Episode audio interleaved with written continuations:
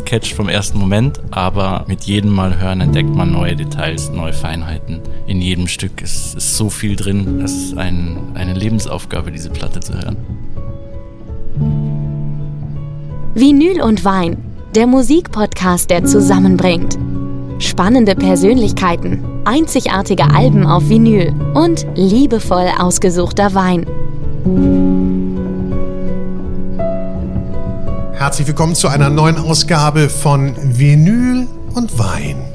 Mein lieber Jonas, bist du bereit heute für eine grenzüberschreitende Folge, was die Musik angeht und ich glaube auch, was die Getränke angeht? Ey, ich hab tierisch Bock. Wir haben heute mal komplett non-alkoholische Getränke mitgenommen. Wir haben coole Auszüge aus spannenden Unternehmungen und ich hoffe sehr, dass das alles funktioniert und schmecken wird. Und wie gesagt, wir sind auch Grenzgänger heute in puncto Musik. Wir haben sehr viele klassische Elemente drin. Wir haben Ambient-Elemente dabei und auch elektronisches und natürlich auch so ein paar Anflüge in Rock und Pop. Und was soll ich sagen? Unser Gast heute ist der Komponist und Pianist Carlos Chipa. Und Carlos, der spielt primär das Tasteninstrument, aber eigentlich ist er ein Multi-Instrumentalist und was er uns alles zu erzählen hat und warum er auch kein Alkohol trinkt, das erfahren wir gleich.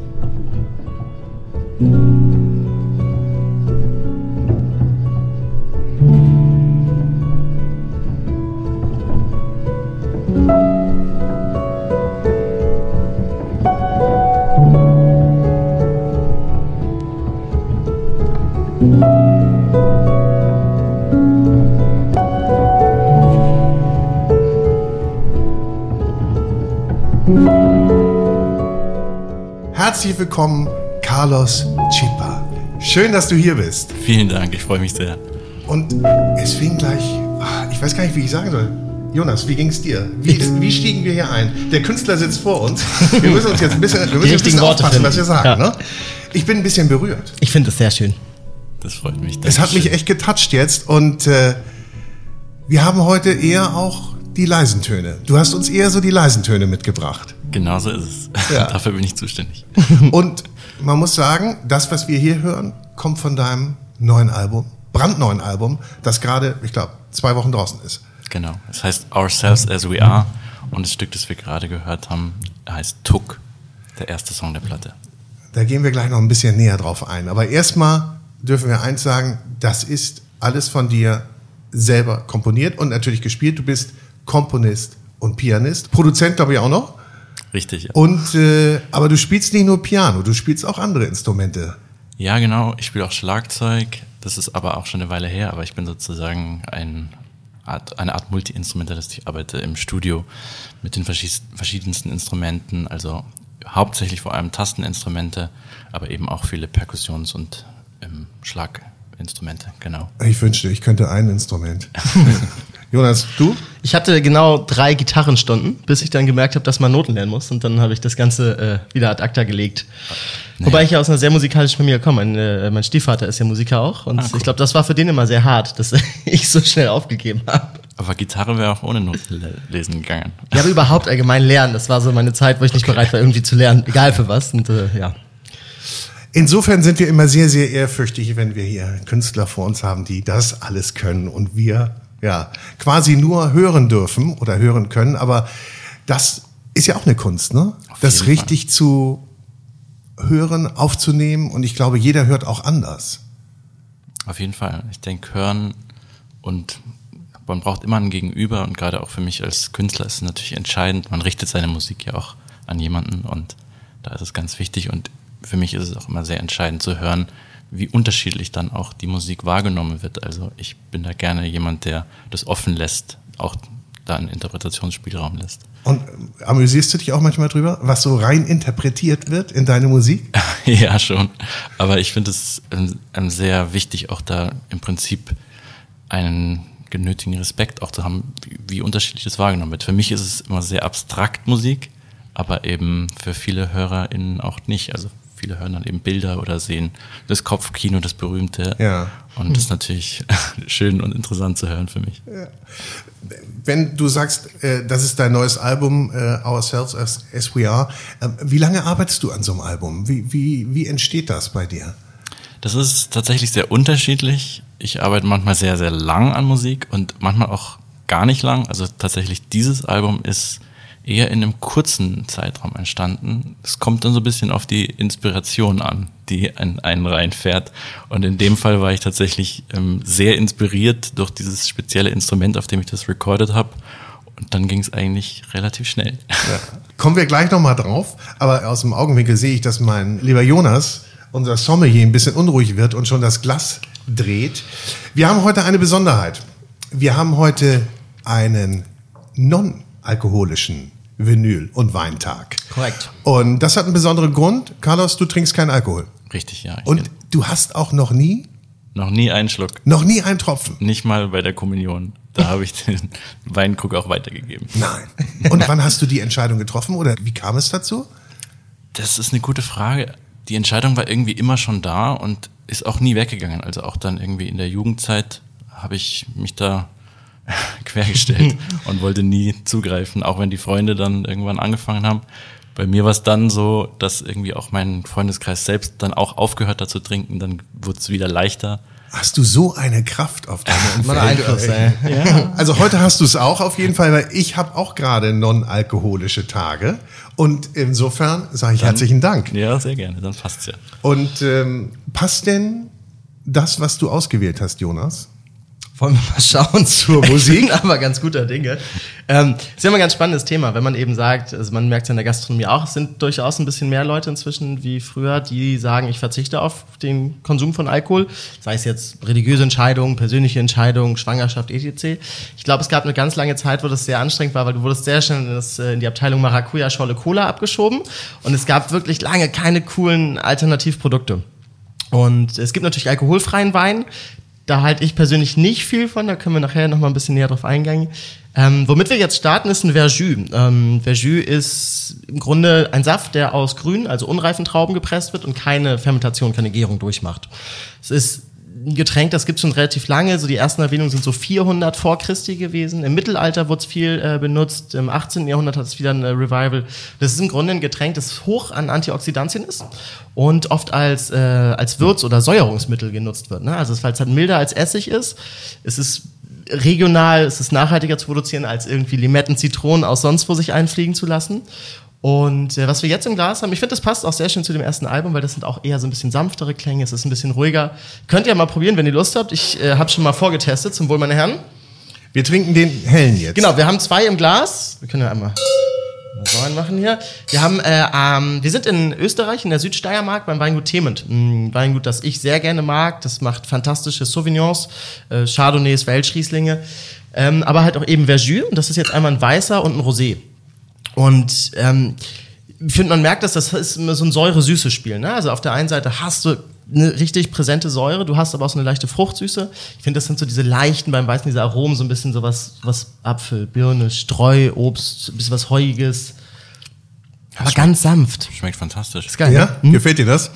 Und du sagtest eben Maracuja-Saftschorle, ne? Ich habe da hinten so am ganz hinten am Gaumen habe ich so ein bisschen Maracuja-Saft. Das habe ich dir jetzt in den Florian ausgesetzt. Ne? Ja, ja, das, das ist ja genauso, als wenn Carlos uns jetzt sagen würde, du hörst jetzt in dem Song, hörst du jetzt das und das, dann würde ich es auch hören. Ja, das ist immer so. Das ist ja, du kannst Leuten ja auch Floh ins Glas setzen. Ne? Also wenn Ja. ich jetzt sage, ähm, hast du mal diese Wacholder-Noten? Ja, natürlich, Wacholder, wo habe ich es nicht gesehen? Ich habe noch eine Flasche Wasser dazu gestellt mit Kohlensäure. Ich persönlich trinke das sehr gerne als Schorle auch zwischendurch. Ne? Also das ist, wie gesagt, weil es ist durchaus, es ist gut für den Magen, es, es hat so was Entgiftendes. Und wenn man halt mal sagt, man trinkt man nicht, das kommt bei mir nicht ganz so häufig vor, aber wenn, dann finde ich sowas ganz geil. Wenn du einfach eine Flasche auf dem Tisch hast, du kannst es über den Tag super gut trinken. Fantastischer Tipp. Ich bin da selbst noch nie dabei gewesen, aber sehr gut. ich glaube, das ist auch so ein Produkt, das, also du findest das nicht oft. Ich finde, äh, das hat so ein kleines Revival hat es in der Bar-Szene gehabt vor so ein paar Jahren, weil halt eben gerade, wenn wir so mit dem Thema Nachhaltigkeit irgendwie an das Thema Säurungsmittel rangehen, ist es halt um Längen geiler, einfach zu sagen, wir holen ein Produkt aus dem, aus dem Umland oder aus dem Land im Idealfall, als dass wir halt, wie gesagt, irgendwie so gerade Zitronen, biologischer Anbau Europa kriegst du eigentlich nicht. Ne? Du musst immer den Scheiß importieren. Und äh, da finde ich das cool. Wenn du live spielst, spielst du dann häufig alleine oder hast du dann äh, Ensemble bei dir? Meistens spiele ich alleine, Ja. also als Solist. Ich habe ähm, für ein früheres Album, das 2019 rauskam, Retronyms. Dafür hatte ich einen Ensemble auf der Bühne, weil auch dieses Album ein bisschen farbiger ist und mehr Instrumente verwendet. Da musste ich dann sozusagen eine kleine Ensemble-Bandartige Combo kreieren, ja. die das auf die Bühne bringen kann. Aber sonst spiele ich alleine, ja, genau. Und wie, wie ist das so, wenn man so auf sich allein gestellt ist auf der Bühne? Ähm, ist das, genießt du das so, dass du die ungeteilte Aufmerksamkeit hast? Oder sagst du, ich äh, also bist du ein Bühnentier oder eher nicht so? Ich würde sagen, ich bin in dem Sinne ein Bühnentier, dass ich auf der Bühne gern in die Musik reingehe, also quasi in mich kehre. Aber ich bin jetzt nicht jemand, der auf der Bühne irgendwie groß eine Show oder eine, also eine Moderationsperformance macht. Also ich bin schon eher der Typ Musiker, der in sein Instrument auf der Bühne eintaucht. Aber dahingehend bin ich auf jeden Fall schon ein Bühnentier. Ja. Also das, das quasi natürlich auch als Musiker Lebensessenz ist. Ist es, ne? Es gibt Ausnahmen, aber die meisten wollen es doch mit einem Publikum, Live-Publikum teilen. Ja, ich glaube, es gibt schon Ausnahmen, natürlich auch so der typische Studiomusiker, ja. wo man wirklich sagt, die Bühne ist nicht das, was mich interessiert. Kann ich auch nachvollziehen. Gerade auch aus einer kompositorischen Sicht ist es natürlich oft auch ganz besonders interessant, im Studio in die Musik einzutauchen. Also da werden wir auch später noch musikalisch ein bisschen hingehen. Also die typischen Musiker hören die die Bühne auch gescheut haben. Aber ähm, für mich ist es auf jeden Fall so ein Wechselspiel. Also ich bin gerne im Studio und tauche da in das Kreieren ein und aber auf der Bühne ist es dann natürlich auch das Präsentieren der fertigen Musik, des, des fertigen Albums. Also äh, da muss ich auch wieder sagen, selber als Nicht-Instrumentalist und auch ich muss es fast sagen, unmusikalischer Mensch, wobei ich Musik liebe. Ich kann das gar nicht so erfassen, wie, wie das so wäre, wie das so sein könnte auf der Bühne, dass die Massen an einem hängen und einem folgen. Also ich würde das auch gern mal erleben. Ja, das hat schon was. Ne? Du, vielleicht gehen wir mal live mit dem Podcast. Das finde ich gut. So ein bisschen haben wir so ein ganz klein bisschen das Gefühl. das nehmen uns natürlich einen guten Musiker, nehmen uns einen guten Musiker mit. Hast du denn äh, ein klassisches Getränk, was du vor Konzerten trinkst, so als also äh, non-alkoholische Natur dann natürlich, oder ein Ritual, was du davor praktizierst? Mm, so. Ich bin am ehesten Kaffeetrinker, also Genuss-Kaffeetrinker. Sonst ist mein ähm, Getränk der Wahl eigentlich tatsächlich eher Wasser. Okay. Also ich bin ein passionierter Wassertrinker, ob es sowas gibt. Das gibt es gibt Wassersommeliere auch tatsächlich. Also okay, ist, äh, interessant. Ja, wir hatten das einmal in der Berufsschule, kam ein Herr vorbei mit 30 verschiedenen Wassersorten und äh, wir haben das dann parallel verkostet. Alle saßen und haben sich gedacht, was zur Hölle tun wir denn hier eigentlich? Ja, na, aber, aber da gibt es schon große Unterschiede. Ja, absolut, aber es ist, halt, wenn dann so von kleinen Werten gesprochen wird und jetzt haben wir hier mehr das und mehr das und wir saßen und dachten, meine Fresse. Aber es stimmt schon, ne? also wenn du ja. von Wassermarke zu Wassermarke, da können schon echt gravierende Unterschiede sein. Gerade wenn man natürlich keinen Alkohol trinkt, fällt viel weg und ich absolut. trinke jetzt aber auch nicht sowas wie Softdrinks oder was du vorher gemeint hast. Mhm. Bei Säften kann man natürlich auch schnell daneben langen.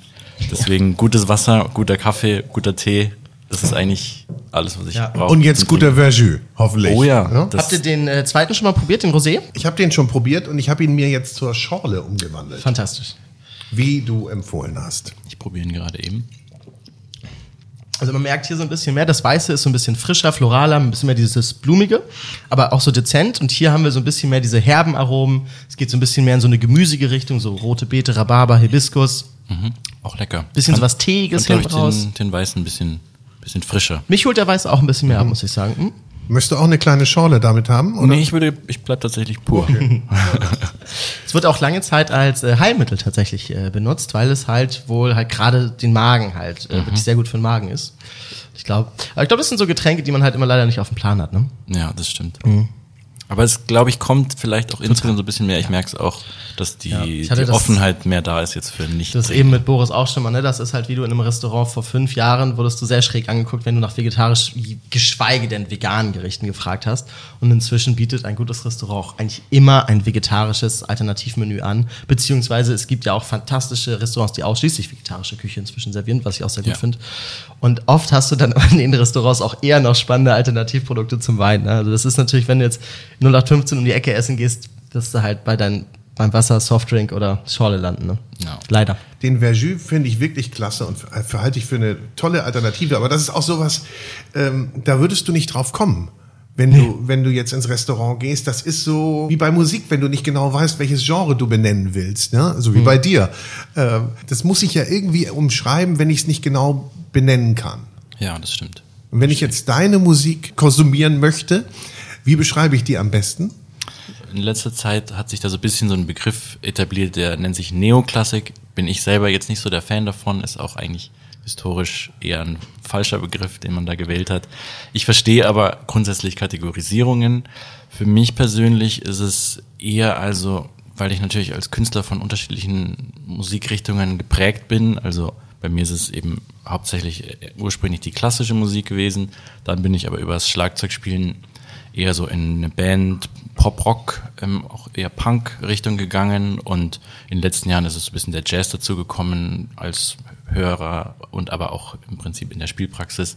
Und deswegen ist es natürlich auch eine Mischung von Musikstilen, die bei mir zusammenkommt, aber am ehesten würde ich es als eine Spielart von zeitgenössischer klassischer Musik beschreiben. Finde ich gut. Kann ich was mit anfangen? Sehr gut. Kann ich in die große Schublade packen. Wobei, ich habe deine Musik gestern laut gespielt bei mir zu Hause. Und meine Frau zum Beispiel, die meinte, oh, das ist so schön meditativ. Und dann kommst du natürlich dann hin und sagst irgendwie meditativ. Okay, es ist ja keine Meditationsmusik, aber wenn es zur Meditation Anreiz gibt, ist doch wunderbar, oder hast du wahrscheinlich nichts gegen? Da habe ich nichts dagegen. Ja? wie, wie, vorher auch gesagt, jeder und jede begegnet Musik unterschiedlich. Genau. Ja. Aber du hast gerade Pop, Rock, Punk gesagt. Hast du denn in der Band gespielt? Ja. Ja? Schlagzeug mit 16 hat es angefangen. Ja. ja ziemlich heavy ähm, Metal, Punk, Hardcore-Richtung. Cool. Aber jetzt äh, machst du dahin nochmal ab und zu Ausflüge oder ist es so eher? Im Hören ja, ja? im Spielen eher weniger. Ich habe dann natürlich wieder zum Klavier zurückgefunden. Ja. Aber tatsächlich war das für mich der Startschuss, auch eigene Musik am Klavier zu schreiben. Ah, okay. Also so in der klassischen Ausbildung fängt man ja eigentlich, also von Frühkindheit an, hauptsächlich zu interpretieren, also Musik zu spielen, die andere geschrieben haben und so richtig in so einer Ausbildung ist eigentlich gar nicht Platz fürs eigene Komponieren oder auch Improvisieren. Und am Schlagzeug ist es natürlich ganz anders. Da fängt man eigentlich nur eben selber Musik machen an. Ja. Und die Erfahrung dann auch mit der eigenen Musik von der Band auf der Bühne zu stehen, war für mich dann der Startschuss am Klavier wirklich selbst zu schreiben. Äh, braucht es wahrscheinlich diesen Zwischenstep dann, ne? Dafür. Ja, ja, ja. Aber du hast doch auch Komposition studiert. Genau, dann später hat es mich doch an der Hochschule kurzzeitig zumindest verschlagen. Ähm, Gerade weil ich irgendwie auch nochmal wissen wollte, es war irgendwie mein ganzes Leben im Raum gestanden, da studiert mal Musik, Klavier und ja, ja, genau. dann, dann habe ich diese Abzeigung Was genommen. Was wird denn aus dem Jungen? Ja, genau. und aber dann wollte ich doch nochmal an, wollte ich es nochmal genauer wissen sozusagen. Ja. So, wir wollen jetzt eins wissen, wir wollen jetzt wissen, wie das Album Retronyms klingt, das, von dem du eben gesprochen hast. Richtig. Der, da warst du ja mit Ensemble auf der Bühne Ganz und wir genau. spielen daraus jetzt die Nummer Dark Tree. Ist, äh, darf man das so machen bei dir, bei deinen Alben, dass man sich so einzelne Songs rauspickt oder muss man das Gesamtwerk konsumieren? Als empfohlene? Empfohlen Abfolge. ist natürlich das Gesamtwerk immer, ist klar aber man kann sich auch einzelne Stücke anhören. In dem Fall bei Retronym ist es tatsächlich wirklich eher als ähm, wie eine Art Gesamtkunstwerk zu denken. Also zum Beispiel gehen die Stücke auch ineinander über. Also es ist quasi wie in einem Guss das ganze Album. Ja. Jetzt picken wir uns sozusagen das vorletzte Stück raus und es fängt auch in einem Übergang, also in einem sphärischen Klang an.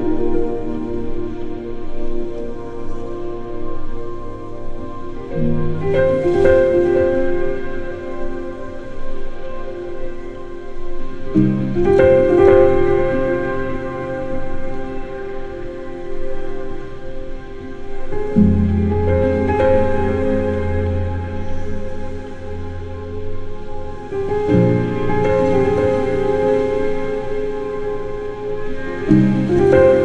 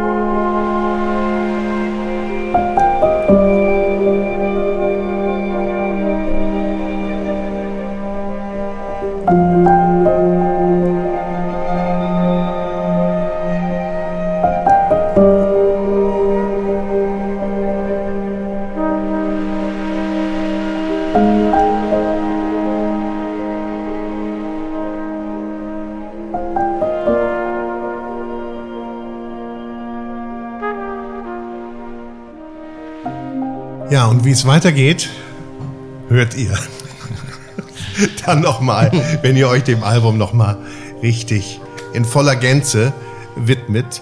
Äh, Es wird immer mehr. Es kommt immer was dazu. Ja, richtig. So ist das Stück Unter dem Dark aufgebaut. Tree. Wieso heißt es Dark Tree? Wie, wie kommst du auf die, die Titel deiner Songs? Die Titel entstehen immer im Nachhinein, also wenn tatsächlich das Musikstück ganz fertig ist. Ich bin ein sehr abstrakt musikalisch denkender Komponist und Produzent. Und natürlich, ein Stück braucht immer einen Titel. Man kann ja nicht jedes Stück Untitled nennen. Aber deswegen habe ich immer so eine, ein kleines Buch, wo ich übers Jahr verteilt mir Titel sammle, die mir irgendwie begegnen in Gedichten, in Büchern, in Filmen, wie auch Ja. immer. Flirrt immer mal was rein und dann gucke ich da rein und pick mir einen Titel, der für mich gefühlt am ehesten zu diesem Stück passt. Und es soll immer eine gewisse Assoziation mitgeben, dem Hörer, der Hörerin. Aber da, wie gesagt, bin ich immer offen, was, was, was man dann damit macht. Also wenn du Was- jetzt unter dem Dark Tree liegst, ist es für mich okay. Aber was ich ganz witzig finde, was du gerade sagtest mit den Titeln, ich habe einen äh, Freund, der ist Winzer in Österreich, im, im Wagram, und der äh, benennt seine Fässer nach äh, Tracks, die er dabei hört. Also der hört relativ laut Mucke dann im, im Keller und schreibt mir dann da und dann sagt, ich sag mal, das sind doch alles Musikstücke. Sagt er, ja, das ist die Musik, die ich auf den Ohren habe, wenn ich die fülle. Und das finde ich ganz lustig. Da sagt er halt auch, manche Fächer sind ein bisschen emotionaler als dann andere, manche sind halt ein bisschen lauter, manche sind ein bisschen leiser. Also finde ich ganz lustigen Vergleich. Eines darf ich nicht vergessen zu erwähnen. Wir spielen natürlich die Alben von Carlos von Vinyl. Das ist ganz wichtig. Das ne? ist extrem das ist wichtig. auch, dass es auch Vinyl gibt. Ja?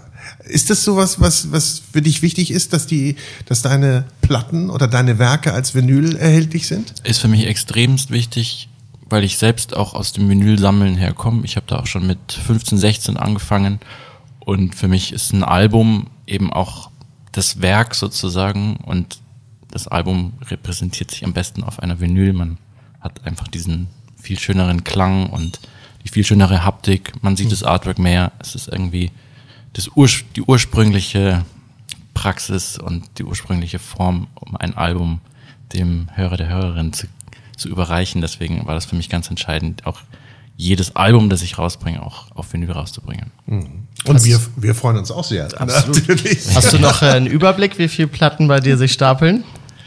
Ja, ich habe auf jeden Fall einen Überblick. Ich habe die, ich begreife eine Sammlung auch immer als ähm, ein, also eine hybride Form. Also ich verkaufe auch gerne mal wieder welche Ja. und dann kommen neue dazu. Also die ist nicht immer, die ist im Fest. Fluss sozusagen. Aber ich weiß, weiß sehr, ich habe Ungefähr sehr eine gut Hausnummer, ja. Bist du so ein ordnungsliebender Mensch, das gerne alles auch so ein bisschen rastert und registriert und so weiter? Ich würde sagen, ja. Ja? Hört man vielleicht auch der Musik an. Sie ist nicht unordentlich. Nee. nee. Es hätte ja sein können, dass es gibt ja auch so die Gegensätze, nicht? Stimmt. Aber wir haben schon wieder was in den Gläsern. Hier Unbedingt, aber hey, es zack, geht weiter. zack. Und äh, wir haben das eben ganz kurz mal andiskutiert, äh, während die Musik lief. Wir haben nämlich nicht nur geträumt unter dem Dark Tree, sondern auch äh, nochmal drüber gesprochen, ganz kurz. Warum sagen wir eigentlich antialkoholisch? Äh, oder warum erwähnen wir jetzt überhaupt, dass es kein Alkohol ist. Gut, bei uns hier, weil wir eigentlich Wein trinken und Vinyl und Wein heißen, muss man das natürlich thematisieren, aber wir können ja genauso gut sagen oder besser sogar sagen non-alkoholisch. Das stimmt, aber ich denke, in unser, so ein, dass man im westlich geprägten Kulturkreis hat man natürlich einen riesen Fokus auf Alkohol trinken und auch, ich weiß es selbst auch, man begegnet sehr, sehr, sehr selten Menschen, die wirklich auch gar keinen Alkohol mhm. trinken. Es ist kommt das ist fast nie Ausnahme, vor ja. und man wird auch sehr oft damit konfrontiert. Mhm. Tatsächlich. Dann trink doch mal. Nur einmal. Mach doch mal eine Ausnahme. Vor allem, wenn man auch auf Tour ist, zum oh, Beispiel. Ja. Oh, ja. ja. Deshalb gehst du lieber solo auf Tour, ne? Na gut, auch da, da, auch da hast du natürlich, nee. auch da hast du natürlich ein Team mit dir. Ja, und von allen Seiten. Das passiert sehr schnell, dass man genötigt wird, aber man braucht dann natürlich eine gewisse Stärke, um ja. seiner Linie treu zu bleiben. Ja. Deswegen denke ich, hat man diesen Fokus eben auf Alkohol und dann ist natürlich ein nicht alkoholisches Getränk plötzlich antialkoholisch. Hm. Ob ich jetzt anti-Alkohol bin, weiß ich gar nicht. Es gibt ja Gott sei Dank wirklich coole Alternativen inzwischen. Ähm, und ich glaube, so ein bisschen, jetzt möchte man sagen, die auch Spaß machen. Ich glaube, das ist ganz oft so das Thema, dass halt Getränke alkoholfreie Natur halt vielleicht eine andere Art von Freude generieren. Ne? Also wenn ich jetzt im Restaurant bin und ich trinke da eine Apfelschorle, ist das vielleicht kein Moment, der wirklich prägend für mich ist oder der, der groß und laut ist. Und es ist, wir sind jetzt hier mit den, mit den beiden Sachen, die wir im Glas haben, in äh, Dänemark, in Kopenhagen. Und das ist äh, Jakob Kokomba, das ist ein Sommelier, preisgekrönter Sommelier aus Kopenhagen. Und der hat äh, tatsächlich 2017 eine eigene Firma gemacht, The Sparkling Tea Company. Das Ganze kam daher, dass er trotz eines Weinkellers mit 1700 Positionen auf der Weinkarte an einem Dessert gescheitert ist bei der Weinbegleitung. Und es ist oft natürlich, wenn du als Sommelier Weine zu Gerichten auswählst, sind es ganz oft die Desserts, die dich einfach verrückt machen. Da gibt es dann so manche Sachen wie zum Beispiel Rhabarber. Das sind so Dinge, mach dich fertig. Im Zweifelsfall nimmst du dann halt einen Champagner, weil das funktioniert oft mit vielen Sachen sehr gut. Und er hat dann angefangen, so ein bisschen mit Teevariationen zu spielen. Ne? Also es sind im Grunde Teegetränke, die wir jetzt im Glas haben. Das sind alles biologisch angebaute Teesorten, die dann aufgebrüht werden und dann mit Kohlensäure äh, versetzt werden. Ne? Also es ist keine Entalkoholisierung. Das ist nämlich so ein bisschen das Thema mit dem alkoholfreien Wein. Kann das ja mal so ganz kurz mal grob anschneiden. Für einen alkoholfreien Wein brauchst du immer einen Wein, der Alkohol hat. Das heißt, du hast den ganz normalen fertigen Wein, das wird dann in einer Vakuumdestillation bei niedrigem Druck bei 30 Grad entalkoholisiert. Und was natürlich bei Erwärmung passiert, du hast immer einen Verlust von Aromastoffen. Ich habe vieles probiert. Es gibt durchaus zwei, drei Sachen, wo du sagst, das kann man machen. Ich finde es aber immer so ein bisschen banal, ne? weil das ist, dann gehe ich lieber auf solche Getränke, wo ich sage, dann spielt das Alkohol auch gar keine Rolle. Ne? Weil es ist immer, wenn du was hast und du nimmst in der, in der chemischen Veränderung was raus, das ist immer eine Veränderung, ein Eingriff. Und das finde ich persönlich dann immer so ein bisschen, ein bisschen anstrengend. Genau, und wir haben im Glas äh, den, äh, ich hoffe, ich spreche das richtig aus, man möge es mir verzeihen, Liserot. Das ist äh, quasi ein Blend aus Schwarzteesorten. Das ist äh, Jasmin, äh, Oolong, bisschen Darjeeling. Und das Ganze wird mit äh, Hibiskusblüten einmal eingefärbt und aromatisiert. Ich finde, es sieht knackig brutal aus wie ein wunderschönes Glas Rosé-Champagner. Also ich glaube, rein optisch macht sich das keinen Unterschied. Und äh, das ist eine Aromenwelt, in der ich mich sehr wohlfühle. Ne? Es ist sehr floral, es ist sehr frisch, es ist super kräutrig, es ist ein wahnsinnig schönes Aromenwechselspiel. Und du hast halt eine tolle Perlage am Gaumen, das hat einen Druck, das hat Kraft, das hat Länge. Mhm. Und Hibiskus schmeckt man sehr stark, finde ich. Ja. Das ist relativ, mhm. relativ, äh, ja, das finde ich auch.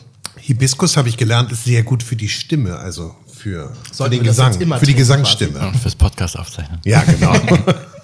ähm, ich finde das cool, mir macht das Spaß. Und das ist, das ist, wenn man jetzt mal sagt, das hat 20 Gramm Zucker auf einen Liter, also das ist jetzt auch eben nicht, nicht wie halt viele Softdrinks, halt einfach bumssüß und ja, dadurch dann auch immer so ein bisschen schwer. Und ich finde, das kann man wunderbar trinken. Auf jeden Fall. Köstlich. Ja, ne? Auch den kann man gut konsumieren, finde ich. Absolut. Und ich finde, das ist auch eine gute, wenn wir jetzt davon von Weinalternativen sprechen, auch eine super oder, oder ja. Champagner-Alternative oder Schaumwein-Alternative finde ich super. Wir schenken das bei uns im Restaurant sehr aktiv aus. Also das ist, ich glaube, es ist ganz oft, das ist immer so ein bisschen eine Hürde, dass du halt sagst, ich trinke jetzt, ich möchte kein Aperitif oder kein Glas Wein trinken. Und dann sagt, ich hätte da auch was super Spannendes alkoholfrei. Das ist immer so, nee, nee, danke, ja, ich bleib beim Wasser. Und dann ist es so, probier doch mal, oder probieren Sie es doch mal und dann schauen. Das ist so, das ist mal fantastisch. Ja, danke, das nehmen wir sehr gerne. Ich glaube, es ist immer dieser Schritt hin zu sagen, ich probiere halt, also allgemein was Neues mal aus. Ähm, ich glaube, wenn man es aber einmal probiert hat, dann ist es doch cool, wenn man es wenn man's mal gemacht hat und es dann auch kennt. Ne? Wo liegt denn sowas vom Pricing her? Das Was glaubt ihr denn? Ich, ich habe da kein Gefühl. Also ich glaube, das ist relativ hochpreisig. Ich würde jetzt sagen, oder naja, was, also wie ein guter Schaumwein, würde ich sagen. Das ist eine sehr gute Frage. Also ich, ich würde jetzt sagen, so, der liegt so bei 20 Euro. Ja, ein bisschen drüber sind wir, glaube ich, schon. Ähm, ja. Das dürfte so bei 25, 30 Euro, ich glaube, im Endverbrauchermarkt äh, durchaus kosten. Ja, so 20, 20 bis 25 Euro würde ich jetzt mal grob anpeilen. Ne? Aber ich finde, das ist ein Bereich, das. Auch der vorher, den wir getrunken haben? Das ist wesentlich preiswerter. Ne? Ah, ja, also die Verjus liegen so bei 9 Euro die Flasche. Weil du musst halt immer bedenken, das ist vom Handwerklichen ist das natürlich wesentlich aufwendiger, mm. das zu erzeugen. Ja. Ähm, der Verjus hat einen Schraubverschluss, das Ganze hat natürlich Naturkork. Also das sind dann schon so ein paar Prozesse. Ähm, und wie gesagt, der Verjus, ist mal so mit der Haltbarkeit, Verjus hält sich recht, recht gut lange, wenn du es offen hast, das ist natürlich super. Bei den Sachen ist es natürlich ähnlich wie bei einem Wein, so nach zwei, drei Tagen sagt dann die Kohlensäure auch langsam Ade mhm. und äh, dann sollte man sich auch vielleicht das letzte Glas dann doch nochmal schneller einverleiben. Tja der hält nicht so lange. Aber das macht ja nichts, finde ich. Den kann man ja auch gut wegkonsumieren. Wir sprachen eben gerade darüber, dass es deine Werke, deine Komposition auf Vinyl gibt. Aber Tonträger ist ja nicht das Einzige. Wir haben darüber gesprochen, dass du auch äh, auf der Bühne bist, dass du live spielst. Aber deine Musiken finden, glaube ich, auch noch woanders statt. Ne? Die finden auch in Filmen statt und äh, auf Tanzbühnen, Performancebühnen und so weiter. Also äh, total vielseitig ja, eingesetzt. Arbeitest du darauf hin oder wie, wie funktioniert sowas? Mm, unterschiedlich. Also zum Beispiel bei, einem, bei einer Filmmusik ist es natürlich so, dass man eng mit dem Regisseur oder der Regisseurin zusammenarbeitet. Ähm, bei Tanzprojekten zum Beispiel ist es häufig so, dass die Musik auch tatsächlich von den Alben genommen wird, also die, die ich quasi für die Alben produziert habe und dann wird eine Performance darauf gemacht. Also zum Beispiel Letztes Jahr wurde ein Stück von einer Platte, die wir nachher noch hören, Correlations, genommen und das war Teil eines ähm, Tanztheaterstücks in Zürich. Und genau, ansonsten, klar gibt es natürlich auch Theaterprojekte, wo man vielleicht auch eng vor Ort arbeitet, aber für mich ist natürlich auch sehr spannend, wenn die Musik, die ich frei gemacht habe, dann einen Platz findet, mhm. den ich gar nicht ähm, kontrollieren muss sozusagen. Und, und dann ja wahrscheinlich dadurch, äh, durch ihren Einsatz auch für dich nochmal eine ganz andere Dimension bekommt, nicht? Genau, ja. Es wird natürlich dann die Musik, die ich erstmal abstrakt denke, in einen anderen Kontext gestellt und dort wirkt sie wieder auf eine ganz bestimmte eigene Art und Weise. Wie ist es so? Also da, so kannst du natürlich deine Musik verbreiten, aber ist es in deinem Genre, das wir ja als Nicht-Genre definiert haben, weil es so offen ist, weil es so breit ist, kannst du denn da die normalen Wege gehen? Also natürlich gibt's, du machst auch, du produzierst auch Videos. Übrigens das Neue finde ich ganz toll ähm, zum neuen Album läuft bei YouTube, du läufst natürlich bei Spotify, überall. Sind das die ganz normalen Vermarktungswege, wie man auch Popmusik vermarktet? Ja, auf ja. jeden Fall. Also ich denke, obwohl man natürlich jetzt gesagt hat, es ist eine Spielart von zeitgenössischer klassischer Musik, ja. kann man diese Musik gerade auch in, in alle Pop-Kontexte stellen und das mache ich auch gerne. Also eben, ich finde es total spannend, so ein Stück dann auch als Musikvideo zu zeigen und eben ein ein, in dem Fall ist es, also neu wurde gerade angesprochen, das ist eine, ein narratives Tanz-Performance-Video, das, damit arbeite ich sehr gern und da habe ich auch eigentlich auch eine Tänzerin, mit der ich schon mehrere Videos zusammen gemacht habe. Und man stellt natürlich dann die Musik selbst auch in einen anderen Kontext und das finde ich funktioniert sehr, sehr gut, weil natürlich oft für eine nicht, ähm, also eine Hörerin, die nicht so versiert ist, was jetzt eben Instrumentalmusik angeht. Es fehlt ja sozusagen im Vergleich zu einer normalen Popmusik mhm. der Songtext, der Gesang, die Identifikation über die Stimme. Da ist es natürlich oft gut, ein bisschen Kontext mitzugeben und vielleicht ein bisschen die Hand aufzuhalten, sozusagen. Ja, also schaut euch das auf jeden Fall an, weil ich finde, das kriegt nochmal auch da nochmal eine ganz andere Dimension und man äh, kann das nochmal ganz anders erleben, wenn es dann nochmal eine visuelle Untermalung hat. Ja. So, wir haben hier gerade die ähm, flüssige Untermalung, finde ich aber passt auch gut. Ich muss sagen, deine Auswahl bislang äh, passt sehr gut auch zur Musik. Ich Ja. finde, das sind ja keine Krawum-Dinger, die du uns hier mitgebracht hast, sondern auch eigentlich ganz zart. Nicht? Der ist schon ein bisschen eleganter, feiner, Elegant. ne? Stimmt, der hier hat ja auch verschiedene Geschmacksebenen, die passen natürlich gut zu dem Stück, was wir gerade gehört haben, weil es ja auch ein sehr ähm, Ja. durchinstrumentiertes Stück ist. Wir gehen mal zu anderen Künstlern, weil du hörst ja auch andere Musik. Du hast dich ja auch an, mit anderen Künstlern beschäftigt. Und ähm, was wollen wir denn mal wählen? Also, ich sag mal, wir haben Talk King Heads und Talk Talk in der. Auswahl. Äh, unter anderem. Und dann haben wir noch einen, einen Klassikkollegen von dir, der kommt aber ganz zum Schluss. Ja, dann würde ich sagen, fangen wir doch mal mit Talk Talk an. Talk Talk. Da haben wir die Platte Spirit of Eden dabei. Eigentlich eine der nicht ganz so kommerziell erfolgreichen Platten von Talk Talk. Also wenn man Talk Talk hört, denkt man erstmal an It's Such a Shame. Aber dieses Album, das vierte Album, war kommerziell eben nicht so sehr erfolgreich. Ich glaube, damals die Plattenfirma Amy hat auch gesagt, oh, finden wir eigentlich gar nicht so gut, aber wir macht doch noch mal ein paar Hits, schreibt doch noch mal ein paar Hits dazu.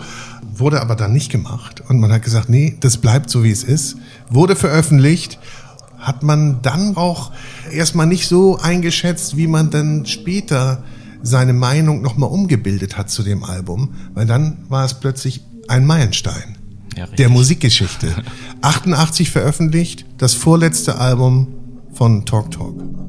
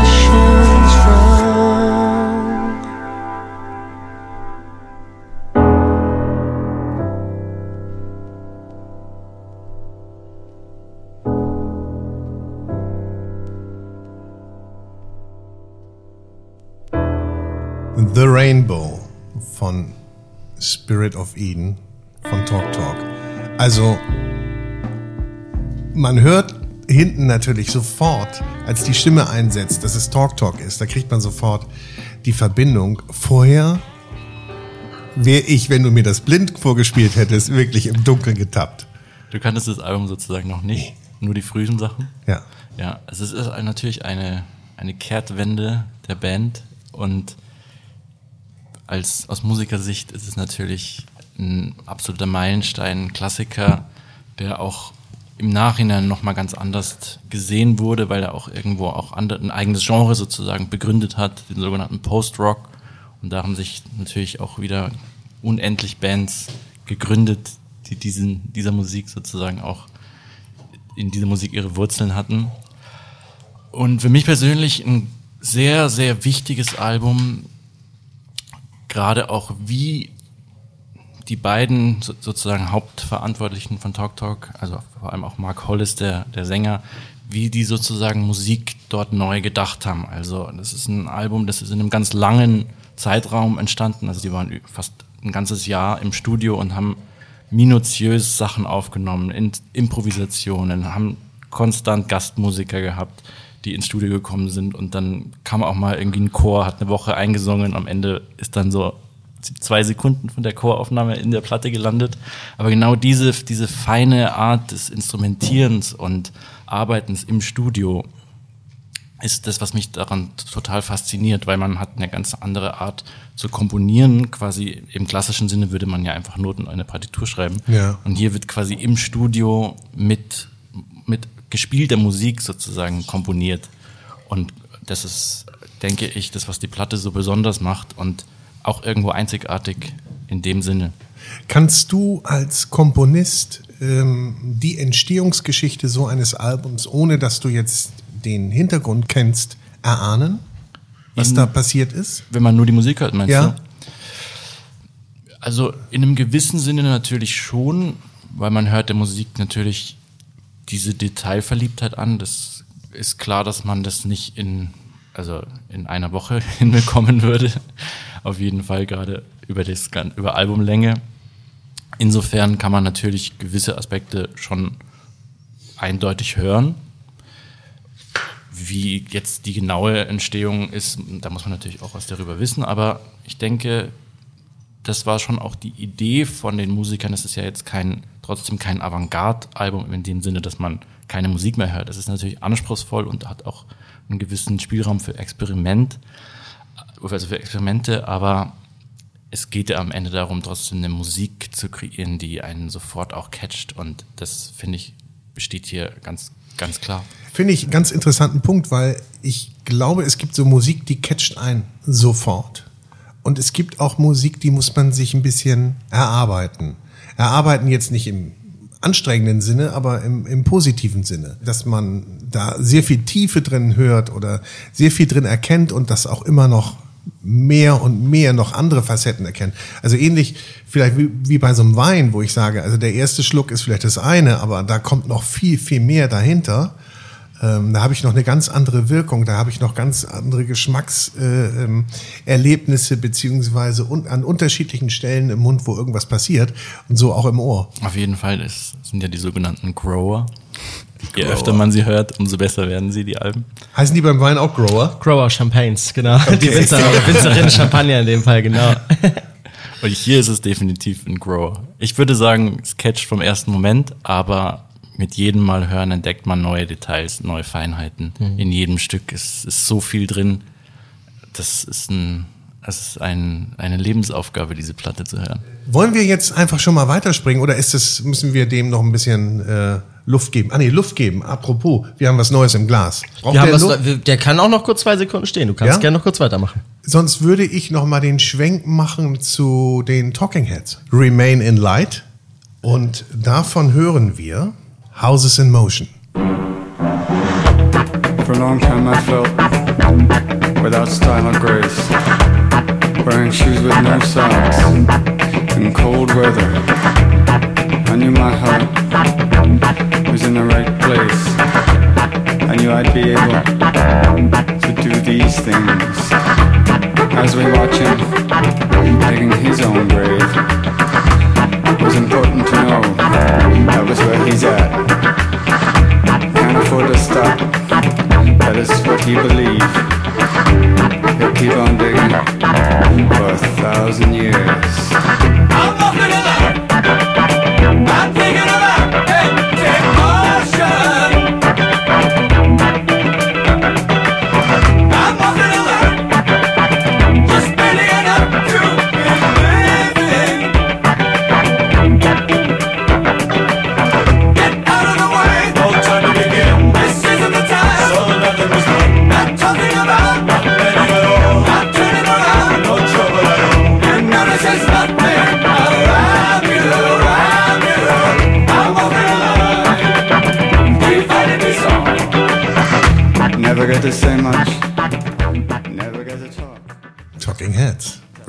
Light.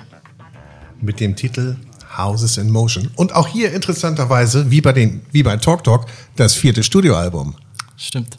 Auch irgendwo eine Art Spätwerk oder vielleicht Hauptwerk sozusagen.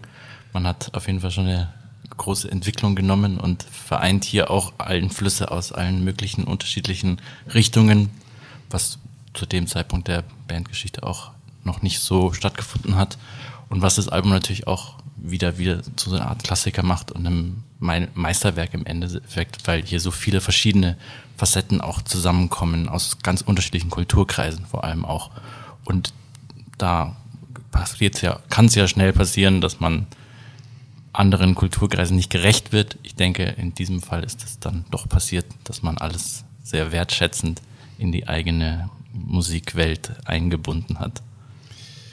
Produziert wurde das Album von Brian Eno. Der ist ja schon sehr richtungsweisend unterwegs gewesen, nicht? In den, sagen wir mal, 70ern und hier jetzt äh, Anfang 80ern. Ja, auf jeden Fall. Am richtungsweisendsten, vermutlich. Wäre das so einer, de- den du auch nennen würdest, wo du sagen würdest, äh, hat mich auch inspiriert? Oder was würdest du sagen, wer ist so, wenn man von Vorbildern sprechen muss, wen würdest du da nennen? Also natürlich, ich denke, für jeden zeitgenössischen Musiker, der im Studio arbeitet, ist Brian Eno irgendwo eine Referenz und ein Einfluss.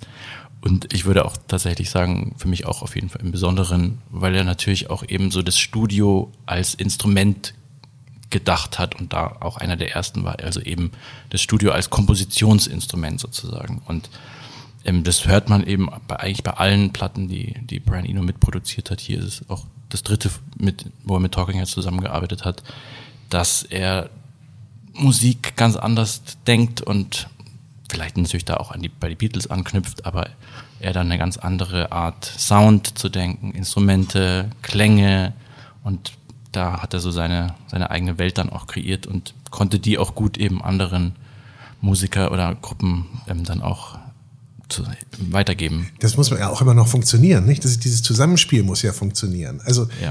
wo arbeitest du oder an welchen Stellen arbeitest du mit anderen Menschen zusammen, wenn du produzierst? Oder machst du das für dich? Nee, ich habe schon Schritte in dem Prozess, wo ich mit anderen Leuten zusammenarbeite. Also teilweise beim Recording, gerade wenn es ein bisschen aufwendigere Produktionen sind, also wo ich zum Beispiel bei dem beim nächsten Album, das wir von mir hören, ähm, war ich in unterschiedlichen Locations. Da habe ich auch jemanden gebraucht, der, der mich im Recording unterstützt und da haben wir auch so ein bisschen ein, experimentelleres Recording-Setup ähm, entwickelt für die Albumaufnahmen.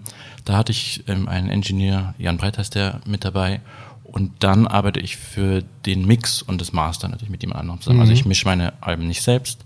Da hatte ich, das habe ich von Anfang an entschieden, dass ich das jemandem abgebe, der da eine, der da quasi versteht, was ich soundmäßig möchte, aber seine eigene Note reinbringt. Das ist der Martin Heine aus Berlin, ein fantastischer Musiker auch und eben guter Engineer. Okay, aber ich glaube, es ist ganz wichtig, dass man diese Leute dann auch findet, nicht? Und, äh, und da auch dieses gemeinsame Verständnis entwickelt. Total braucht auch eine Weile und Ja? braucht viele Stunden der Zusammenarbeit und der Gespräche, dass man da auch auf die richtige Klangqualität sozusagen kommt, die man sich wünscht. Ja, ich wollte sagen, und braucht viele Gläser Wein, aber in diesem Fall ja nicht. Non-alkoholischen Wein. Genau. Genau. Äh, in diesem Fall äh, nennt sich das Ganze, was im Glas ist, Prisecco. Äh, ich glaube, das ist von den drei Sachen, die, das ist jetzt das dritte, was wir jetzt verkosten. Ich glaube, ich würde es mal das etablierteste Getränk nennen. Also das ist, äh, kommt von der Manufaktur Jörg Geiger. Das ist äh, im Grunde ein Bauernhof, ein landwirtschaftlicher Betrieb, die sich auf ähm, Streuwiesen, Obst, Sorten und den Anbau davon äh, spezialisiert haben. Die sitzen in Schlad, das ist so Schwäbische Alb, so ein bisschen zwischen Stuttgart und Ulm. Ähm, ich kenne das jetzt, ich kenne das, ich, das hatte ich im Lehrbetrieb, gab es das damals vor 14 Jahren schon bei uns. Ich glaube, das ist noch viel zu finden, also gerade in Deutschland kennt man das dann doch schon mal. Das ist im Grunde ähnlich hergestellt wie auch der, der, der äh, Sparkling Tea. Im Grunde, also es wird im Grunde Obst, also dieses Streuwiesenobst wird gelesen, wird äh, gepresst, du hast einen Saft davon. Hier wird dann noch viel mit anderen Produkten gearbeitet, wie zum Beispiel, also wir haben, wir haben da zwei Sachen im Glas, einmal den Weiß, ich glaube, es ist der weißduftige und der rotfruchtige.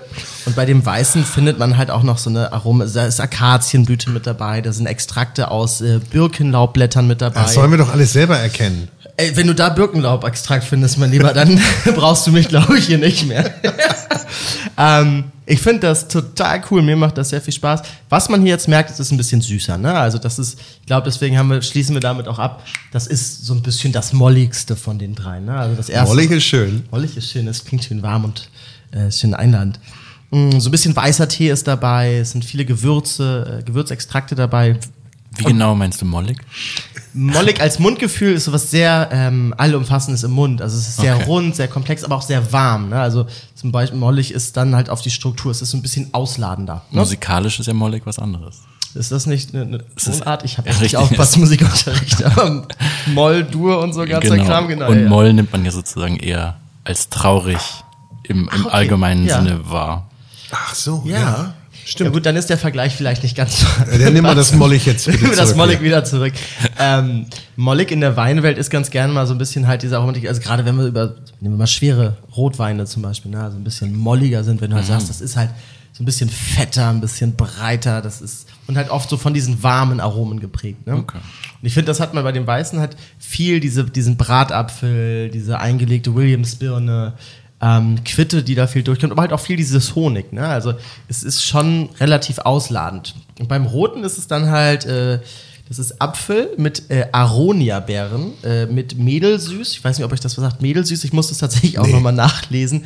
Ist dem Rosengewächs äh, verwandt, gibt's überall in Deutschland, ist im Grunde ein, ein Gewächs. Ähm, Johannisbeere, Birne und dann halt auch ein bisschen Räubusch, äh, Teeextrakte. Ähm, das ist der rote, finde ich. Also der weiße ist recht, recht intensiv, ne? Finde ich, so ein bisschen Kraft. Und der rote ist halt vielleicht nochmal so eine Spur frischer tatsächlich wieder, ne? So ein bisschen mehr an dieser Säurestruktur. Wir werden natürlich einen Herstellerlink in die Shownotes packen, Natürlich. wie natürlich auch alle Alben, die wir hier hören. Und natürlich auch einen Link zu deinem Video, von dem wir sprachen. Könnt ihr alles nachlesen und nacherforschen und bitte auch nachhören, weil wir haben ja von den Growern gesprochen. Und nachschmecken. Und nachschmecken. Korrekt. Ja. Also, wir haben noch zwei Alben, die wir spielen dürfen. Mit den Getränken sind wir durch. Ne? Fangen wir wieder von Fangen vorne wir von an. jetzt. vorne einfach mal an. Wir Ja, mischen ab jetzt dann Ist ja einfach. auch gut. Sehr gut. So. Und du hast uns noch jemanden mitgebracht. Und äh, da muss ich jetzt ganz genau aufpassen, dass ich es richtig ausspreche, dass ich seinen Namen richtig ausspreche. Und der Name ist Abel Selaochoe. Und sein Album ist betitelt mit Where is Home? Warum Abel? Ähm, er ist ein ganz fantastischer Cellist. Also ich habe jetzt hier jemanden aus der weitestgehend klassischen Musik ausgewählt. Er ist aber auch ein fantastischer Improvisateur und kommt aus ähm, Südafrika. Er hat quasi einen afrikanischen Background, was auch das Musizieren angeht, spielt aber auch westliche Klassik und geht damit aber auch so ein bisschen freier um. Und das tut meines Erachtens der Klassik gut, weil er auch eine Art und Weise gefunden hat, wo das ganz natürlich, ganz authentisch passiert und das ist absolut hörenswert und wirklich ein Meilenstein im klassischen Musizieren. Kennt ihr euch persönlich? Noch nicht. Nee? Wird immer Zeit Ja. dann, nicht? Ja, also. Würde mich freuen. Vielleicht hört er uns ja. Sehr ja gut. auch wenn er, wir sind ja leider nur auf Deutsch, aber egal. Wir hören Live-Show. was? Wir hören ein Stück von Bach, eine Sarah Bond aus einer Cello-Suite, also die berühmten Cello-Suiten. Und das ist eh eins der schönsten, eines der schönsten Sätze dieser Suiten. Und er hat auch eine ganz tolle Art und Weise gefunden, das zu interpretieren und seine eigene Note zu finden.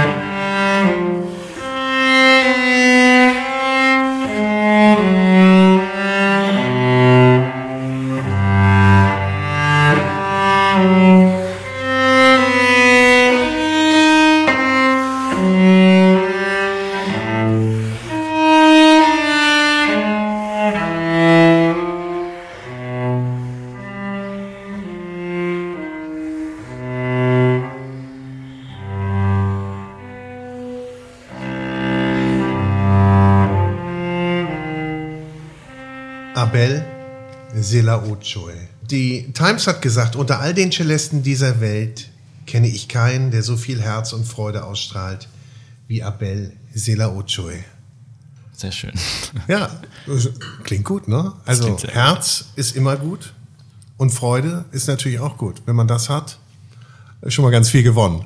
Ich finde das hier auch sehr freudig heute und auch mit Herz. Es macht mir wirklich sehr, sehr viel Spaß mit euch. Ist so eine Entdeckerfolge. So eine müssen wir noch mal einen zweiten Podcast machen, der heißt dann Vinyl und kein Wein. Wir haben ja auch schon gesagt, wir können auch mal eine Folge machen, die heißt äh, Bier und Kassette. So. Für, für, für, die, für die Heavy Metaler.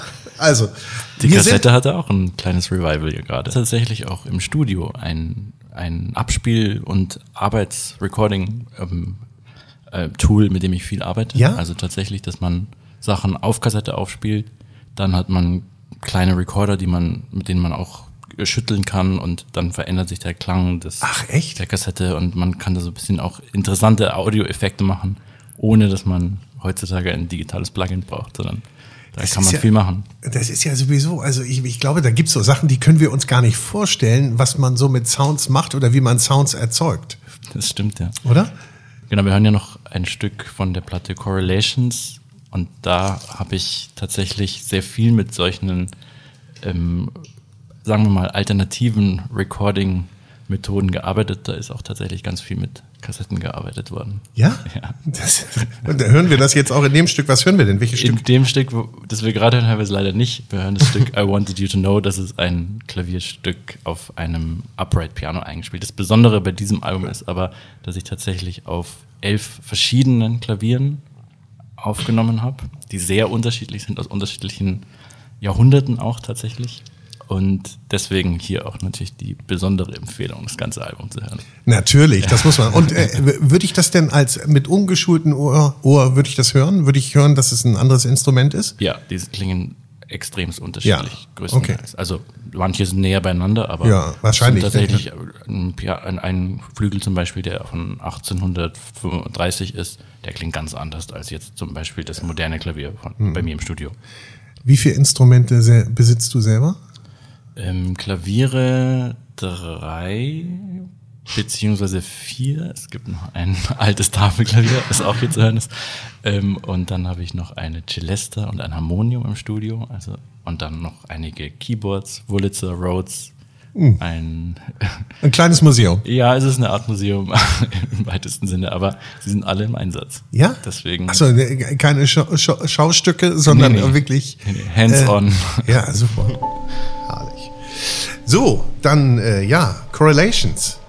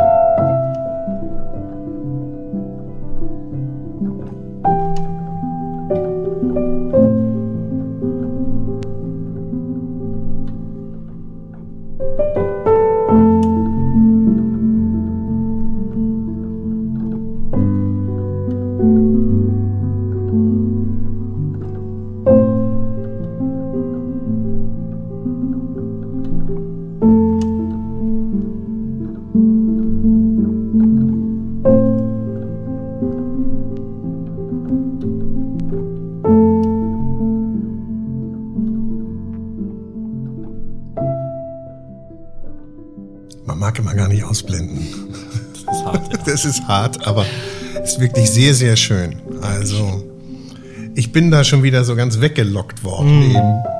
Ich weiß gar nicht wohin. Erzähle ich euch auch nicht. In den Shownotes.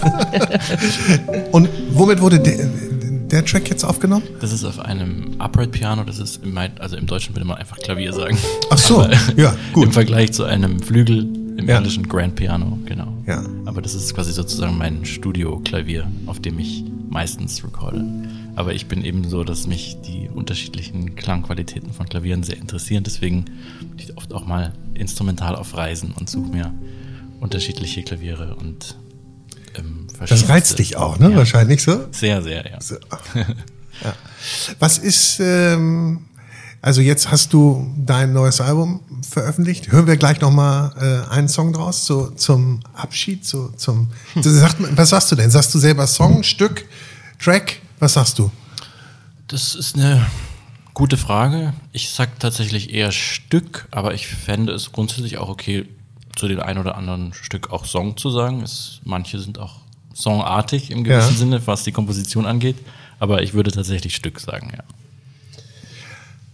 Und äh, also, Album jetzt draußen, was passiert? Du machst Promotion natürlich. Sieht man dich live demnächst? Ja, ich gehe auch auf Tour. Ah. Ende März und Anfang April. Dazu Okay, genau. aber wo, wo spielst du denn? Wie viele, wie viele ähm, zehn Termine, Gigs? Sagt man Gigs bei dir? kann man sagen. Ich würde eher Konzert sagen. Konzerte. Ähm, ja, es, die Tour geht in Deutschland, Holland und UK, also England. Genau. Und in Berlin spiele ich zum Beispiel im Konzerthaus. Da Ja. könnt ihr sehr gerne kommen. Okay, dann kommen wir nach Berlin. Ist auch okay, ja. Dann gehen wir alles Für zusammen dich in den Laden, nach Berlin. komplett alkoholfrei danach. Alkoholfreibar. Genau. Ja, genau. Ja, das ist doch mal ein Deal. Oder? Leute, genau. Okay, Also das war heute eine, äh, eine Entdeckerfolge. Das Ganz toll, mich. dass wir dich kennenlernen durften, Carlos Chepa, und deine Musik und auch das, was dich so geprägt hat an Musik und was dir gefällt. Sicherlich noch viel, viel mehr, aber äh, das erfahrt ihr dann nochmal an einer anderen Stelle. Ja? Vielen Dank für die Erstmal- Einladung. Ja, danke schön. Und gute Auswahl. Gute Ich bin froh, Getränkeauswahl. wenn es euch geschmeckt hat. Ich bin sehr zufrieden damit tatsächlich. Machen wir wieder, finde ich. Ja. Ja. Sehr gut, ja. Ich habe auch sehr viel entdeckt an der Getränke. Ich glaube, das ist so ein bisschen das Thema. Ne? Man muss halt einfach äh, ein bisschen neugierig bleiben.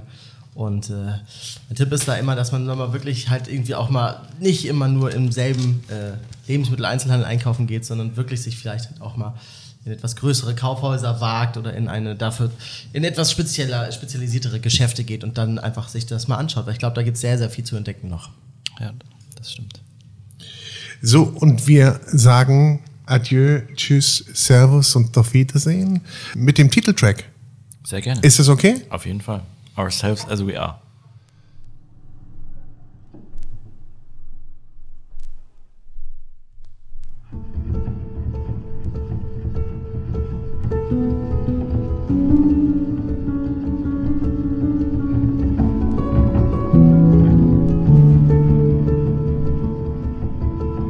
So, und